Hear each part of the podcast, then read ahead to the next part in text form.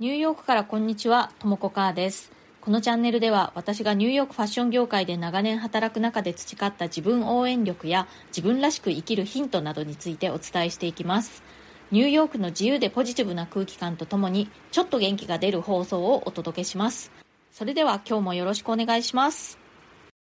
いや、皆さん、日本は各地で梅雨入りしてますけれども、いかがお過ごしですか？あの実は私今また再び、えー日本に一時帰国中でもうね二十数年ぶりの梅雨を経験しております。もうね梅雨の存在を忘れてて今回ね私日本に到着した日が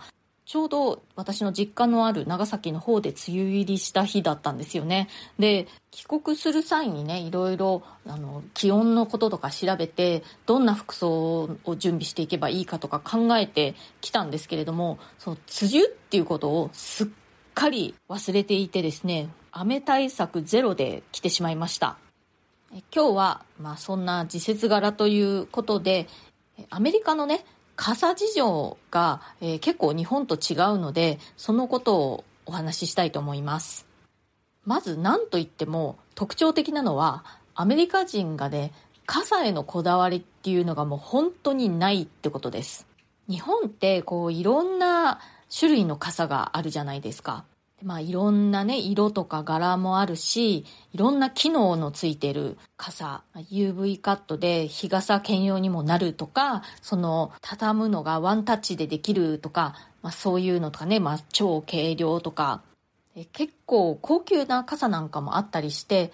まあ、皆さんそれなりに傘にこだわりがあるというかね、傘にお金をかけないにしても、一応こう自分の好みのものを選んでいるっていう感じがあるじゃないですか。でもね、アメリカ人ってもう本当に傘はどうでもいいっていう感じなんですよ。でね、ほとんどの人が折りたたみ傘を使っています。まあ、全体の9割ぐらいの傘が折りたたみ傘なんじゃないかなっていう感じですね。それも、あの、コンビニとか量販店で売られてるような無地のなんてことない黒の、えー折りたたみ傘だったり、紺とかね、まあ赤、そのくらいですね。折りたたみじゃない長い傘を使っている人っていうのは、あんまり見たことがないっていう感じがします。でね、私自身も持ってないですね。あとね、もう一つアメリカの傘で特徴的なのは、あんまりね、男物とか女物っていう考え方がないんですね。ほとんどの傘が男女兼用っていう感じです。で、私、アメリカ生活が長いので、もうそれが当たり前になっちゃって、今回ね、こうやって日本に帰国して、で、傘持ってこなかったので、実家にある傘をね、あの借りたんですよね。で、まあ何本かある中から、まあパッと適当に手に取って、これで行くって言ったら、うちの母が、いや、その傘お男物でしょって言ってきたんですよね。で、その時、初めて、あ、そうか、そうだったなって、傘って、そういう男物、女物とかって、日本の傘はね、あったんだわって思い出しました。で、アメリカ人ってね、本当に傘に対するこだわりっていうのが全然なくて、それはね、おしゃれな人であってもそうなんですよ。だからファッションとかね、着るものとか、靴とか、髪型、メイクアップとか、いろいろこう、こだわりがあっても、傘はね、まあ比較的どうでもいいって感じなんですね。傘よりも、むしろレインブーツとか、レインコートにこだわりを持ってる人の方が多いです。そもそもアメリカ人ってね、なんか小雨ぐらいだとあんまりみんな傘ささないんですよね。日本人ってちょっと雨が降ってきたら傘さすっていうイメージなんですけれど、アメリカ人は小雨ぐらいだったら、まあ、あのキャップをかぶったりとかあのフード付きの服を着てたらフードをかぶったりという感じで済ましてしまうことが多いかなと思います。特に私が住んでいるニューヨークなんかだとちょっと雨が降っても基本的に乾燥しているので割とすぐ乾いちゃうんですよね。だからみんなちょっとぐらい濡れても平気なのかなという気がします。まもちろんね本格的に雨が降ってる時はみんな傘さしてる人が多いんですけれども小雨だと傘さす人ってまあ半分ぐらいかなっていう気がします。でまあ私はなんですけれども割とちゃんと傘さしたいタイプですねそれでも日本にいた時ほどはきっちりささないっていう気がします小雨だったら、まあ別にいっかという感じで刺さないこともありますね。で、こんな私なんですけれども、一応ね、あのすごく気に入ってる傘っていうのがあるんですよね。それは何かというと、無印良品の二通りに畳める傘ってやつです。これがね、もうとにかく大好き。で無印良品はニューヨークにも何店舗かあるんですね。海外では、まあ、ご存知の方も多いと思いますけれども、無印良品は無地っていうお店の名前で出ているんですけれど、最初にその二通りに畳める傘というのを買ったのはニューヨークの無地の店舗ですね。でね、あの、柄はブラックワッチっていうあのチェック柄ですね。あのグリーンと紺色みたいなのの、こう、イギリスっぽいような柄、まあよくある柄なんですけども、私大好きなんですね。で、それを使っていたんですけれども、一回壊れちゃってね、買い替えたんですよ。で、全く同じものをもう一回買いました。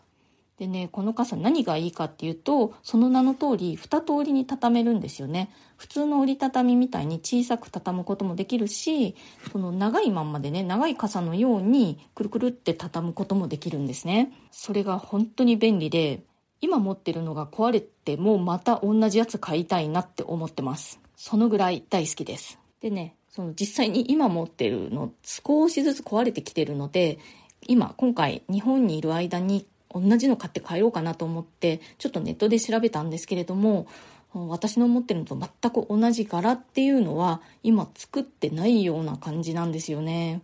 普通に黒と紺のあの無地のもの2種類は売ってるんですけれども柄のものは売ってないみたいでちょっと残念ですね。もしかしたら店舗に行ったらあるのかな私の持っているのと全く同じチェック柄のは中古のものがネット上で取引されているのは見ましたけれど、その無印良品のオフィシャルサイトでは出てなかったです。もしも売ってないとしたら悲しい。そうちなみにどういう柄かっていうのをあのお見せするために写真を貼っておきますね。で、リンクの方はオフィシャルサイトの二通りに畳める折りたたみ傘のリンクになります。まあ、本当にね、あの、とってもシンプルななんてことない折りたたみ傘なんですけれども、これを超える傘って私的には正直ないですね。コメントのお返しをしたいと思います。もしかしたらあなたも朝型夜型よりも実は中間型が多いらしいの回にコメントいただいております。これはあのよくね朝型夜型って言いますけれども実はそんなに完全な朝型夜型よりもあのその中間の中間型というのが一番多いということでで私自身もですねちょっとテストをしてみたら夜型よりの中間型ということでで、まあ、何かとね朝型が奨励されていたり朝型に優しい世の中なんですけれども大切なのは自分に合ったリズムを知ってなるべくそれを生かしたスケジューリングにねできる範囲でやっていくことではないかというお話をしたんですね。グータラコさんこんにちは。ともこさんが前にジュリア・キャメロンさんの講演会のお話をもとに自分に合ったリズム、ルーティンを見つけるのが大切と語っているのを聞いてとても励まされた記憶があります。毎朝起きない娘たちの体が心配で心配でしょうがなかったのですが、遺伝子で決まっているかならしょうがないかと気が楽になりました。考えてみれば私も思春期は夜な夜なミュージックビデオを見てましたし、大人になったら起きられるようになりましたが、やはりどう考えても調子のいいのは11時、17時です。仕事が倍の速さで終わります。ということで、ぐーたらこさんありがとうございます。この以前の私の放送、ジュリア・キャメロンさんの講演会のお話をした回ね、結構前の放送なのに、あの覚えててくださってなんかすごく嬉しいです。2021年の9月4日の放送でした。今また聞き返してみたんですけれども、結構同じようなことを言ってますね。のリンクを貼っておきますので、まだお聞きでない方はぜひそちらも合わせて聞いていただけると嬉しいです。このね、最近の、えー、朝型夜型よりも実は中間型が多いという放送と結構被ることが多い内容ですね。私も、あの、ぐーたらこさんのね、お嬢さんたちと同じように若い頃、学生時代から朝苦手でしたね。でもね、高校時代の部活だとか、大学時代のバンドの練習とかね、今思い出してみると結構早朝からでも頑張ってましたね。やっぱりすごく好きなことでやりたいことだと頑張れたのかなっていう感じはします。ぐーたらこさんが11時、17時に仕事が倍の速さで終わるっていう感覚でもまさによくわかります。結構私とタイプ似てますよね。ぐーたらこさんもそれをちゃんとね、分かっているということで、それでいいと思います。私たち頑張ってる朝方社会の中でね、頑張ってると思います。お嬢さんたちもね、きっと大丈夫ですよ。だんだんね、あの、ご自分のそのリズムというかパターンを発見していってそこをうまいことねこう世の中と折り合いつけていくようにすれば、まあ、大丈夫ですよ